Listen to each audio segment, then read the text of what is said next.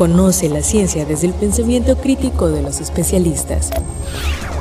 Bienvenidos al espacio para la divulgación de la ciencia y la tecnología de la Universidad Juárez Autónoma de Tabasco, UJAT Conciencia, a través de Radio UJAT. Comenzamos.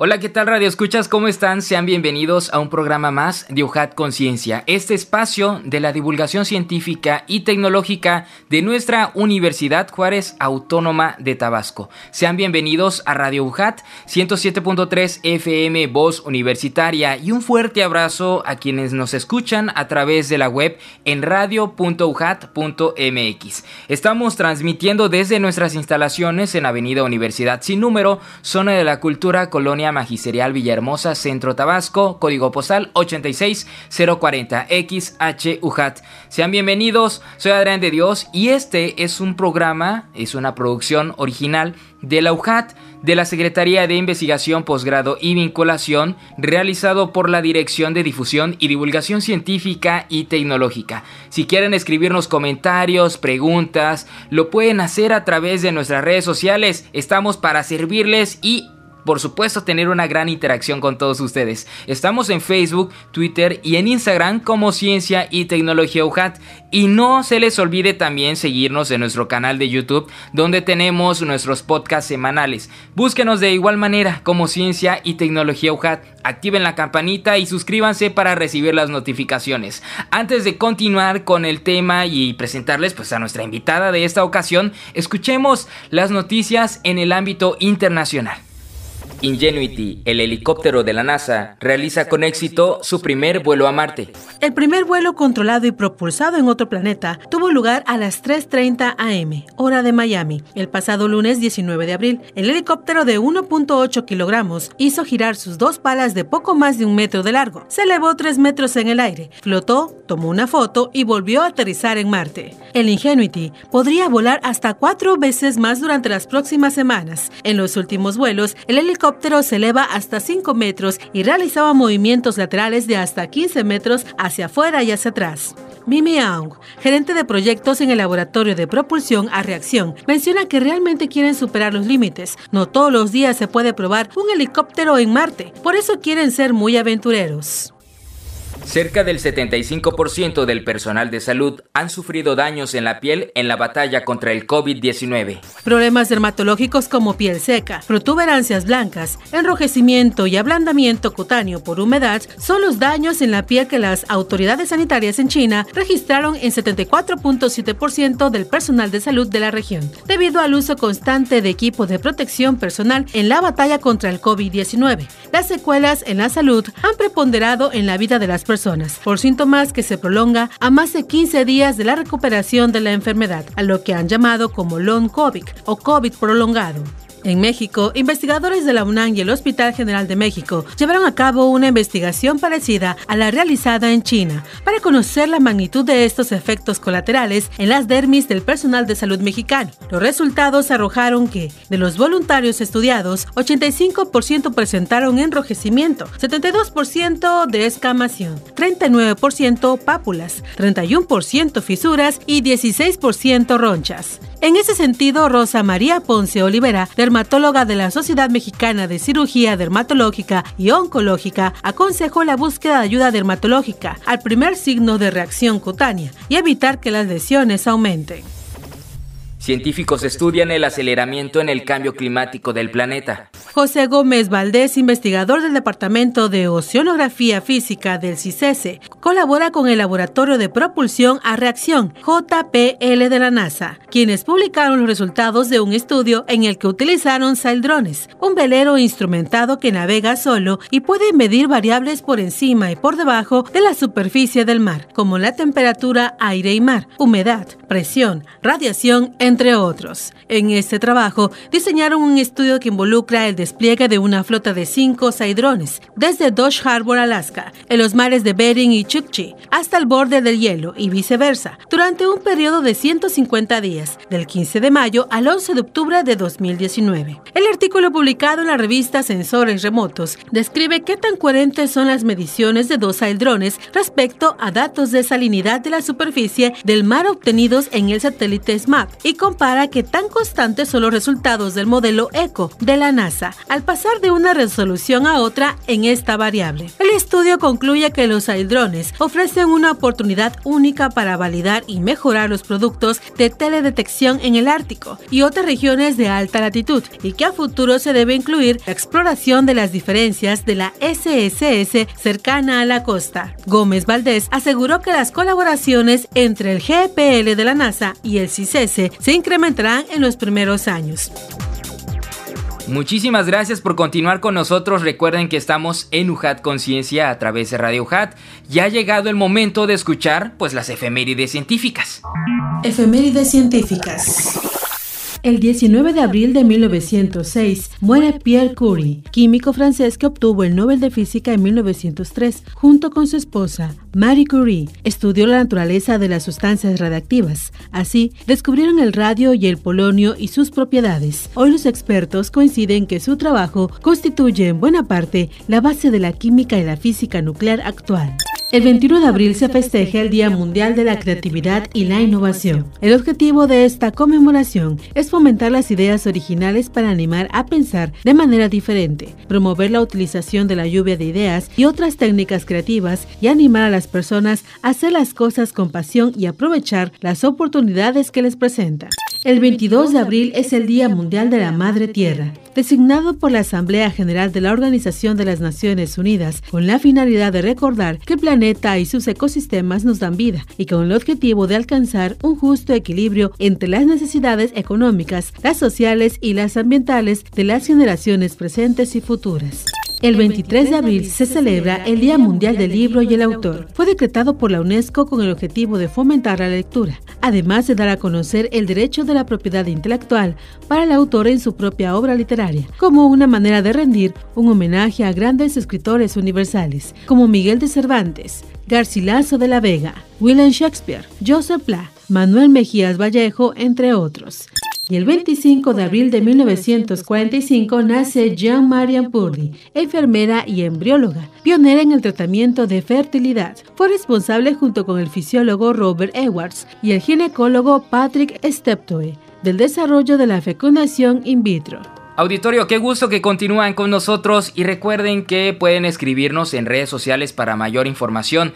Y pues bueno, si tienen dudas sobre cómo realizar el registro de sus tesis, libros de texto, así como programas de cómputo y eh, también proyectos de radio y televisión, pues nuestra universidad a través de la Secretaría de Investigación, Posgrado y Vinculación ofrece a la comunidad universitaria la orientación correspondiente sobre la materia de derecho de autor.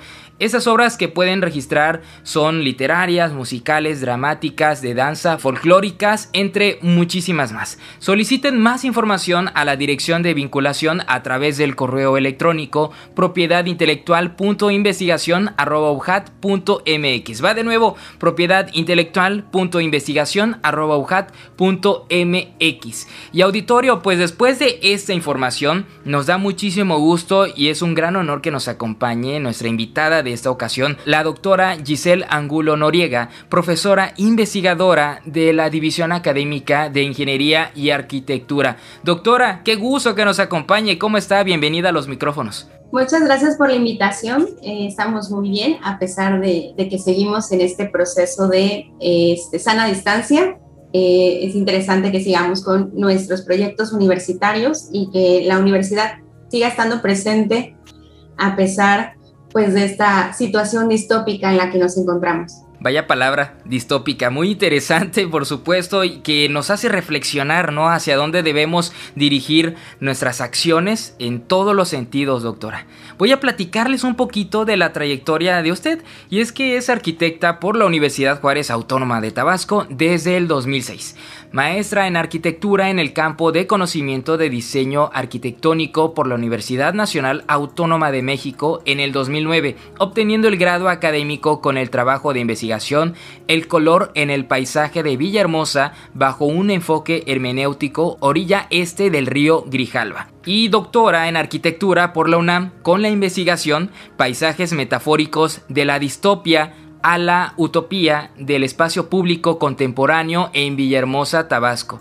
Es profesora investigadora de la Universidad Juárez Autónoma de Tabasco desde el 2011 en la carrera de arquitectura. Ha participado en diversos talleres y ponencias dentro de las líneas de investigación de espacio público y diseño arquitectónico. Es muy interesante los términos que escuchamos aquí, doctora, y nos dará muchísimo gusto también conocer pues todo este bagaje que ha tenido desde el desarrollo eh, de sus investigaciones desde, desde sus principios, ¿no? Desde el 2006 cuando empezó a estudiar estos temas tan importantes y relevantes? Justo cuando iniciamos con la maestría y ahí con la hermenéutica analógica, fue una propuesta de una tutora de la investigación por esta búsqueda de los simbolismos del color más que el significado, porque, bueno, ya trabajos sobre el significado del color existen muchos. Eh, y el trabajar con el simbolismo tiene que ver acercarnos más a estas cuestiones culturales de identidad de los grupos sociales y no solamente el color en, textiles o en el uso de, espacios habitacionales, sino también el color en el espacio, en el paisaje específicamente, ¿no? Tenemos ahorita justo las floraciones de árboles identitarios para el tabasqueño, tanto así que ahora este nuevo medio llamado meme, que es el condensador de los sentires y de las identidades, pues encontramos memes que justo hablaban de la floración de los árboles, ¿no? Con esta parte de, de ser tabasqueño, de sentirnos tabasqueños y donde encontramos frases que dicen, bueno, por estos árboles vale la pena soportar un calor que difícilmente personas de otras latitudes podrían tolerar. Entonces, son, son estas cuestiones donde eh, lo simbólico nos cohesiona como, como grupo social y nos da una identidad. Oh, híjole, impresionante ese tema de la identidad es fascinante. Antes de continuar y empezar a abordar los temas, escucharemos esta cápsula que nos dejará perplejos. Objetos del ámbito cotidiano del siglo XX del Museo de Cultura Popular. Análisis desde la antropología del diseño. Los estudiantes de arquitectura se enfrentan a procesos de diseño de objetos durante los primeros semestres de la formación de la carrera de arquitectura para comprender los elementos de aestesis y funcionalidad-utilidad sin atender el contenido simbólico que entrañan los objetos y que estos son aceptados dentro de un grupo social porque hace eco de sus necesidades, deseos e imaginarios. Ver a los objetos expuestos en el Museo de Cultura Popular más allá como un objeto de nostalgia o devenido a artesanía como curiosidad decorativa servirá para enriquecer el contenido de un recinto que se dedica a proteger el patrimonio de un grupo social y a la vez servirá para los procesos de enseñanza de los alumnos de la carrera de arquitectura. Un proceso de enseñanza desde el pensamiento complejo, en donde el objeto es un constructo cultural natural, donde los estudiantes de arquitectura aprenden a diseñar objetos que han permeado nuestras creencias y han conformado nuestra identidad para tener capacidad de diseñar desde la interpretación de quién es el otro, apreciando aquellos diseños que todos aceptamos y que en algunos momentos nos hacen similares. Ejemplo de esto son las jícaras labradas, objetos entrañables que nos remiten a un signo cultural, un patrimonio sujeto a su contexto natural, tanto el objeto recipiente como el líquido que contiene conforman la identidad de un territorio y un grupo social.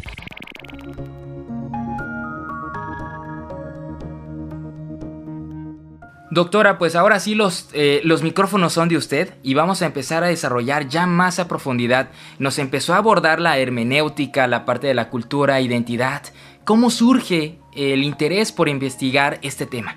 Bueno, justo durante la maestría tuvimos la fortuna, otro compañero también de, de, la, de DAIA, cuando coincidimos haciendo nuestros estudios de grado, tanto maestría como doctorado, el doctor Rubén Jacinto Modragón, tuvimos la fortuna de conocer al doctor Fernando Martín Juez, un diseñador industrial que se había involucrado en los temas de la antropología para justo ver esta vinculación de lo entrañable, como bien decía él, de nosotros con los objetos. Si bien la antropología tiene como fundamento el hombre y se han estudiado los objetos, se han estudiado justo desde la postura de este, hacer tipo de, registros etnográficos, ¿no? Pero no emplear todo ese bagaje que ya se tiene información para el hacer de nuevos eh, objetos, justo en una época donde el consumismo nos presenta multiplicidad de objetos, muchísimos objetos, pero son objetos que poco van a hablar justo de esta parte identitaria, ¿no? Son objetos que nos homogenizan en todas las latitudes del mundo y de pronto pues da igual si somos tabasqueños, si somos chinos, si somos de alguna otra nacionalidad. ¿Por qué? Porque todos los objetos con los que nos estamos vinculando ya han perdido esta, este bagaje cultural, simbólico, identitario. Y bueno, fue ahí justo cuando conocimos este maravilloso libro que se llama Contribuciones para una antropología del diseño. Y bueno, no es que nos queramos hacer unos defensores acérrimos de no vamos a utilizar ningún otro objeto del mercado, pero sí tener este compromiso ético, cultural, que han tenido los objetos cotidianos, los objetos ahora catalogados como artesanales, que sí han tenido y que pues se han dejado de lado y disminuyéndolos a, una, a un nombre de souvenir o recuerdo de viaje, ¿no? Entonces es importante eh, dar este valor cuando también nosotros ya tenemos un museo donde hay objetos bellísimos y que muy pocas personas conocen la historia que guardan estos objetos y la importancia que tienen los objetos para los futuros diseñadores. Entender pues toda esta carga simbólica y este conocimiento generacional que no pues no va a tener un iPhone aunque sea muy funcional, pues no va a tener un iPhone toda esta carga cultural simbólica como si lo tienen, por ejemplo, los macuilis para los tabasqueños. ¿Cómo es esa durabilidad del arte en los objetos? Ustedes van a, bueno, han estudiado los objetos del siglo XX, ¿no? Y, y, ahora nos menciona, por ejemplo, el iPhone. ¿Cómo podemos ver esa durabilidad de los objetos? La durabilidad, fíjate que eso es una, una muy buena palabra y creo que sirve para cuando nosotros queremos distinguir qué es esto del patrimonio. El patrimonio eh, de cierta manera es este valor que vamos a dar como grupo social, no solamente en una generación, sino vamos a ir, va a ir sobreviviendo a muchas generaciones. Y hablamos de una durabilidad que tiene que ver justo con la historia, va en conjunto con la historia de ese grupo social y que soportan los cambios de, de siglo, de tiempo y, y soportan cambios de aculturación muy grandes. Tabasco, como sabemos, fue una región de migración, no solamente con el boom petrolero, sino siempre hubo eh, migraciones, fue un territorio bastante diverso porque teníamos vinculación con los ríos, pero cuando el boom petrolero, eh, hay un libro muy conocido que es La transformación forzada del trópico de Fernando Tudela, donde él justo hacía esta predicción de qué va a pasar en lo social, ya en lo medioambiental, era fácil distinguir que con todo este proceso de extracción masiva iba a haber eh, un impacto ambiental tremendo, pero ese impacto ambiental también se iba a ver en el impacto social, en las formas de vida.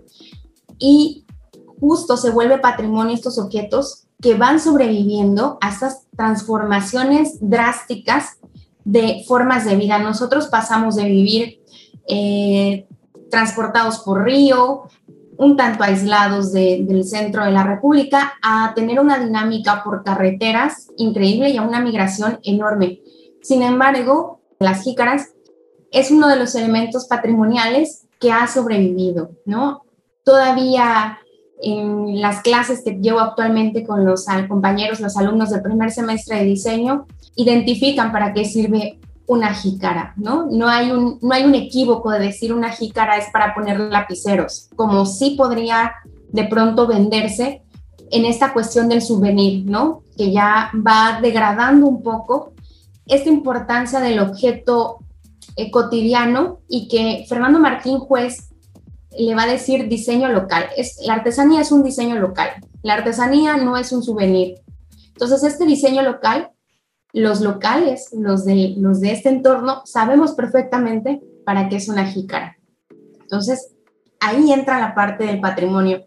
Son estos objetos entrañables que van a ir de generación en generación y que no pierden su contenido simbólico, a pesar de todas las presiones que vamos a encontrar para que vayan perdiendo eh, su, su carácter simbólico identitario con, del grupo que pertenecen. ¿Cómo se relaciona el término de aestesis que escuchamos en la cápsula de introducción y que ustedes refieren también en su investigación?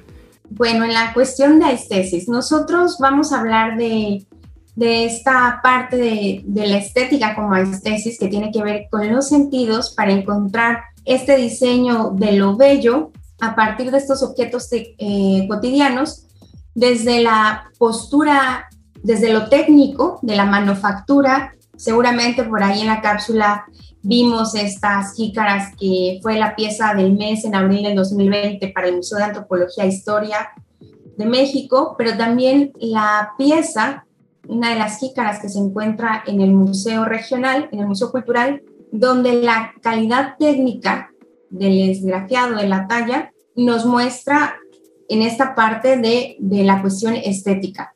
Y también el entender desde los sentidos todo el objeto como aquel que va a conmovernos por eh, tanto lo visual como por la cuestión simbólica. Entraría ahí en la parte de la estesis los sentidos, pero también la parte de el impacto que hay, la experiencia estética que hay cuando nosotros tenemos uno de estos objetos. podemos decir, bueno, lo vemos y encontramos todas estas cualidades, ¿no?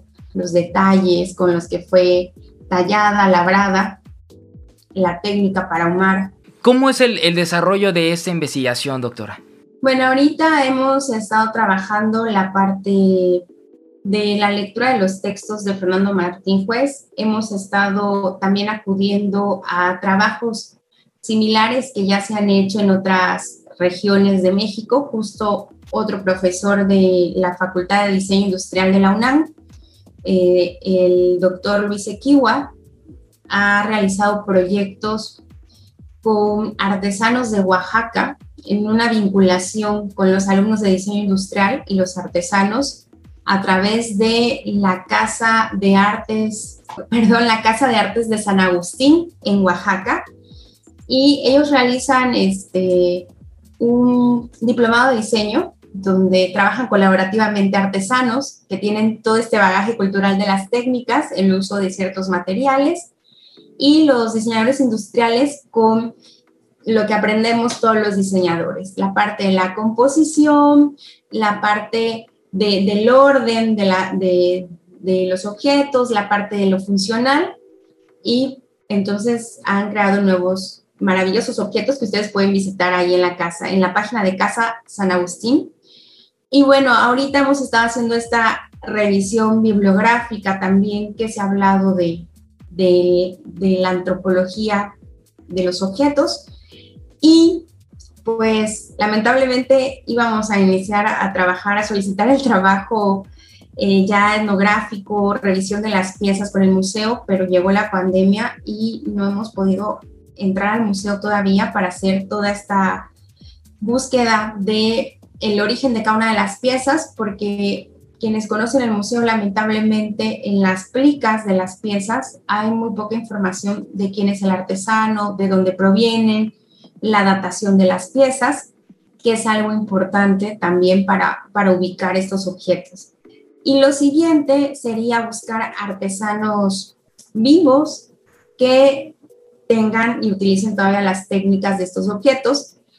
Y pues al menos esta esta investigación tiene como objetivo final empezar a hacer un documento que sirva tanto para el museo como para los alumnos de, de arquitectura, ya que en el primer semestre de arquitectura los alumnos empiezan a entender estas nociones del diseño, no desde el espacio arquitectónico, sino justo desde lo objetual. Tenemos un, un tronco común con todos los diseñadores, entonces lo primero que hay que entender como arquitecto, como diseñador, es que nosotros como diseñadores, si nos vamos a, la etimología de la palabra, designamos, designamos de cierta manera qué va a suceder con los objetos que utilizan las personas, designamos las maneras de vivir.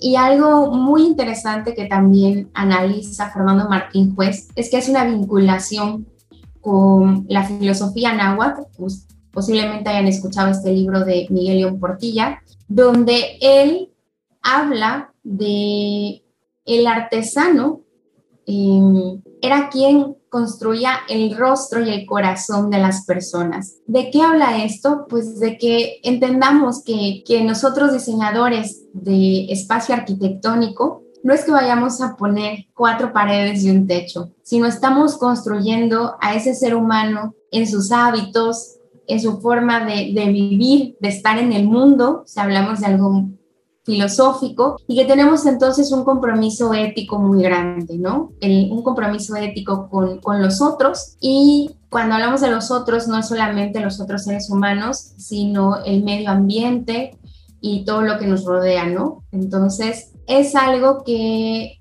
los alumnos de pronto suena muy abstracto y dentro de la currícula de arquitectura se ha dejado de lado esta parte humanista, filosófica, y que bueno, se necesita una manera de vincular y que mejora a través de un objeto reconocible para todos, como lo es pues, los objetos que vemos expuestos en este museo. Reconocemos las jícaras, reconocemos este, las cucharillas de madera, reconocemos los objetos musicales, pero sí, la jícara es el elemento que sin pérdida podemos saber que habla de una identidad, ¿no? Entonces, entendemos muy rápido, los alumnos entienden muy rápido cuál es el valor de la jícara y que habla de algo entrañable, ¿no? Te puede vincular a tu casa, a tus abuelos, a alguna historia, a una bebida regional, a una alimentación, pero también te va a vincular a un medio ambiente que ha sido degradado y que muy pocas personas o vuelve a quedar como en el, en este, en el cultivo de traspatio, tener tu árbol de jícaro, de jícara. Entonces, es rescatar también un bagaje medioambiental que habla de nuestra identidad, de nuestro territorio y que bueno, ahora en este mundo que vivimos donde el cambio climático se ha acelerado y se ha acelerado porque justo nuestros modos de producción y de vida han sido tan consumistas que pues nos hemos llevado toda la, la, materia prima natural del mundo, ¿no? En este hacer compulsivo desechable. Entonces, creo que la jícara nos puede enseñar estos valores que había en cuanto a este compromiso ético de conocimiento del otro, de ti mismo y del medio ambiente. Nosotros como ciudadanos, ¿cómo podemos participar y entender y sobre todo, ¿es un buen momento para regresar a nuestros orígenes? Nuestros orígenes están latentes. Como buen patrimonio que es, creo que todos los tabasqueños disfrutamos tomar un pozole en jícara. No, no preferiríamos, puedo de manera muy ingenua y sin llevar una, una estadística ahorita, que sería muy bueno saber, ¿no? Lanzar una encuesta de qué prefieres, tomar pozole en una jícara o en un vaso de unicel. Y bueno, así yo diría que todos los tabasqueños preferiríamos la jícara, porque todavía sigue, sigue premiando en nosotros eh, este instrumento, este objeto de diseño local, esta artesanía. ¿Qué podemos hacer nosotros? Involucrarnos más con el trabajo de los artesanos definitivamente, ir conociendo este, más sobre nosotros mismos. Yo creo que, que más bien no es tanto a pequeña escala, a escala íntima de las personas, que no haya, no haya esta vinculación y este conocimiento con los objetos. Lo que pasa es que justo vivimos en una dinámica donde nos dicen que el buen vivir es tener un vaso de unicel. Por mucho tiempo nos dijeron, un buen vivir es tener un vaso de unicel. Y nos vendieron tanto que el buen vivir en un vaso de unicel que de verdad lo empezamos a creer y empezamos a dejar nuestros objetos cotidianos que si ahora los vemos, ¿no? Hubo un meme justo sobre Sarah Home donde ¿quién modela porque ese es el compromiso ético, ¿no? Del diseñador. ¿Quién modela nuestros gustos y nuestros deseos? Pues ahorita los modela las empresas, las marcas. Y entonces si una marca a mí me dice que el zacate es ahora lo ecológico, lo compro porque me han dicho que tengo que aspirar a un estilo de vida, ¿no? Cuando por mucho tiempo despreciamos el zacate porque nos dijeron que, que el estropajo de plástico o esta cosa de plástico era mejor. Entonces, aquí la cuestión es que no es tanto a escala local de pronto que nosotros despreciemos o dejemos de lado estos objetos que hemos usado por generaciones. Ni modo, hay que hacer frente y hay que tener una postura de defensa de lo nuestro a partir del conocimiento. Y ahí es cuando los museos, en este caso el museo, tiene sí una, una tarea importante. Tiene que ser un museo que nos vincule con nosotros, porque quizá algo que falla también en la museografía de este museo en específico es que no hay una vinculación con la persona que usaba los objetos, ¿no? Nos, nos expone la jícara, yo entiendo que es una jícara, digo, ah, qué bonita, está bien labrada, pero hasta ahí queda la información, no habla de, de, de toda la importancia que guarda este objeto respecto a que está salvaguardando una identidad, que habla de un medio ambiente en específico, que habla de unas familias que han trabajado esto, que hablan de una técnica que se puede perder si dejaran de existir. Entonces, falta esa parte de la vinculación con quien usa los objetos, ¿no? Ya que ahí es como eh, el museo que te pone en pedestal el objeto, pero falta esta vinculación. Entonces sí, el museo tiene ese trabajo. Y por otro lado, los que vamos a ser diseñadores de espacios, porque algo que, que justo hablaba Fernando Martín Juez, es que cuando nosotros comprendemos el valor simbólico identitario, entrañable de los objetos, va a ser mucho más fácil para nosotros diseñar que ciudades que hablen de lo mismo, porque hay una el crecimiento de las ciudades y algo que se ha tratado de, de detener es esta homogenización de ciudades donde Claro, las ciudades del trópico como Tabasco nos cobran más factura a los que habitamos en las ciudades porque pues poner todo de concreto en estas temperaturas hace que todos suframos. Quizá en, una, en unas latitudes donde el clima es más frío, benévolo, no, no habría tanto este problema que pongan tanto concreto. El problema es que hay una homogenización que nos lleva a perder identidad, claro, y a sufrir más los estragos de vivir. Entonces, padecemos las ciudades. ¿Y quién diseña las ciudades? Pues al final de cuentas estamos los arquitectos, los ingenieros, los urbanistas, que apenas ahora bajo el título de lo sustentable empezamos a entender la importancia del contexto ambiental, cultural, pero cuando ya teníamos enfrente de nosotros, en la casa de nuestros abuelos, objetos que hablaban de ese entendimiento cultural, simbólico y ambiental. Pero pues no lo habíamos visto. Entonces, pues aquí lo seguimos teniendo. La ventaja de Tabasco es que en muchas casas hay jícaras. Entonces es muy fácil que un alumno de primer semestre de, arquitectura empiece a valorar esta importancia del objeto cotidiano y no solo el, el, estudiante, sino también nosotros. Es importantísima esta misma labor en la cual podemos todos participar ese tema muy importante de nuestra identidad, de los objetos y el lugar donde podemos ir a apreciarlos, que es un museo. Pero en realidad los tenemos a nuestro alcance y lo que deberíamos hacer es retomar y apropiarnos de toda esa eh, cultura, de toda esta parte histórica en la cual nosotros eh, hemos vivido y empezar a utilizar estos objetos que los tenemos al alcance de la mano, nos decía la doctora, de los tenemos afuera en el patio de traspatio, aquí los podemos aprovechar. Y la parte sustentable, ¿no? Que es fundamental para entender el, el, nuevo orden en el cual nos vamos encontrando. Y muchos profesores coincidían en eso, doctora. Decían las ciudades inteligentes, eh, la parte digital, pero siempre tiene que imperar el, acercamiento, ¿no? Las personas, nuestra hiper, hipercultura, como dicen algunos científicos. Al inicio que hablamos de, de esta cuestión de la hermenéutica, creo que convertirnos todos en hermeneutas, es decir, tener esta capacidad interpretativa, ayuda mucho a las decisiones de qué vamos a hacer con nuestras ciudades, con los espacios habitables, con lo que producimos. Estábamos hablando ahí del compromiso ético del diseñador, un compromiso ético que no es solamente bajo la noción de lo sustentable, que es ahorita el gran paradigma y lo que nos mueve y nos aterroriza saber que, que si no logramos ¿no? los objetivos de la Agenda 2030, pues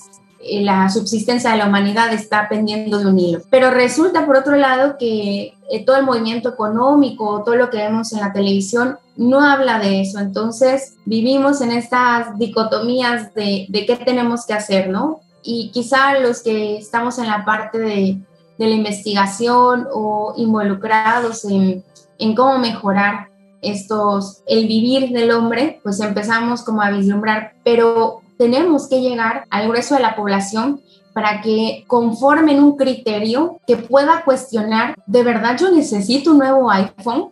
¿De verdad yo necesito comprarle a Shin para sentirme bien?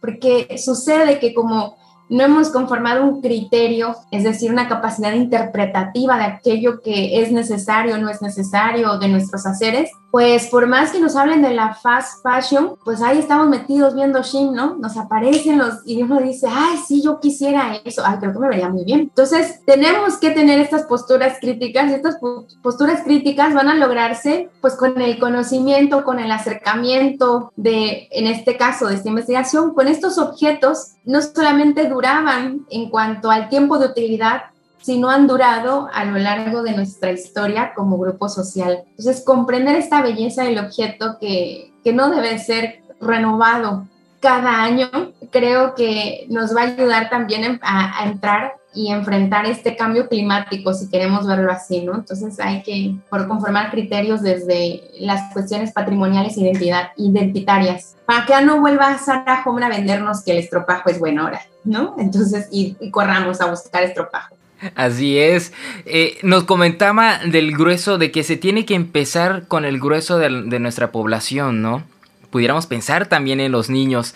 ¿Se pudiera aplicar este mismo estudio en, en, las generaciones infantiles, en los niños, y cómo lo pudiera visualizar, doctora. Justo como todos los seres vivos estamos involucrados con objetos desde que nacemos, siempre. Es más, nosotros, si tenemos un niño cerca de nosotros, sabemos que tiene un juguete favorito, tiene un objeto del que no se puede desprender, porque algo que dice Martín Juez es que los objetos son buenos para usar en cuanto a utilidad de una actividad, pero también para usar de estas cuestiones de eh, cuestiones emocionales, ¿no? Hemos escuchado de niños que pierden el peluche y lo tienes que buscar porque tienen cierto apego. Y entonces entra esta parte del objeto que es bueno para pensar. Y Martín Juez nos dice, los objetos son buenos para pensar porque nos ayudan a imaginar, a metaforizar y porque guardan este, ideas, creencias que nosotros le hemos dado al objeto. Entonces, un niño entiende estos conceptos. No digo que, que tú le digas el concepto, mira, tu, tu, osito es bueno para ti porque es útil y bueno para pensar, pero entiende perfecto cuando tú le muestras quizá la jícara de que eso es para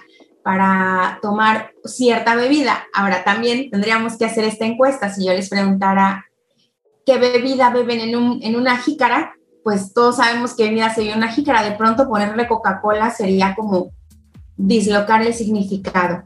Entonces, esta idea, que sería algo también transgresor, ¿no? Ahora bebemos los tabasqueños, vamos a beber este, todo en jícara, pero nosotros asociamos inmediatamente de que habla qué bebida va en, la jícara. Entonces, creo que los niños serían más, menos reticentes a utilizar estos objetos que, se han devenido en su venir como su objeto cotidiano, porque están conformando su gusto, su, su, acercamiento a los objetos, ¿no? ¿Por qué? Porque de nuevo es el mercado y lo que nos ofrecen, lo que nos conforma para el uso de los objetos. O sea, a nosotros nos dijeron, vamos a beber en vasito con popote y todos queríamos vasito con popote. Salieron los pexilindros en mi época y todos queríamos los pexilindros. Hay un mercado que está conformando nuestros gustos y nuestros usos. Entonces, que exista un espacio para estos objetos cotidianos en el uso de tu casa, creo que los niños serían los primeros en, en hacer estas experimentaciones de, de, tomar agua en la jícara, de tomar cualquier otro, hasta el chocomil posiblemente en la jícara, que son, serían exploraciones interesantes, ¿no? Cómo los niños se acercan a estos objetos que, que nosotros los hemos alejado de ellos. Y esto se asocia muy bien al comentario que nos hacía desde el principio, ¿no? Que en este mundo, en esta era multicultural, pues empieza a perder como que esa, esa identidad originaria de un solo lugar, ¿no? Y eso también nos pone a pensar que existen más ofertas de las cuales pudiéramos optar para formar nuestras identidades, ¿no? Es una buena pregunta porque decíamos, no es que nos volvamos unos que reneguemos del mundo, no, el mundo es multicultural, es globalizado, pero justo en esta parte de ¿Qué es lo justo necesario para este lugar? Que es una pregunta que podemos hacer o que se hace desde la hermenéutica analógica, Mauricio Beuchot. ¿Qué es lo proporcional y lo justo para esto? Esa es una de las preguntas que tenemos que tener. No para, para poder entender esta cuestión de, de ni me voy a, a ir al extremo de decir, no vuelvo a usar nada que no sea local, a, al extremo de solamente voy a utilizar puras cosas que sean globales, ¿no? Entonces, ahí en esta mixtura de lo global local, que hay que tener cuidado, ¿no? Para no volvernos a cada extremo, y hay parte, ahí viene la parte de, de ser un hermeneuta desde la analogía, es decir, ponerme en el justo medio, preguntarme qué es lo proporcional. Martín Juez habla de un diseño local con tecnología global. No vamos a renegar de esa tecnología global que nos puede llegar de cualquier otro país, pero si podemos utilizar todo lo que involucra lo local para manufacturar nuevos objetos, porque también esa es otra cuestión. No es que todos vamos a regresar a tener este, jícaras en todos nuestros lavatrastes, no.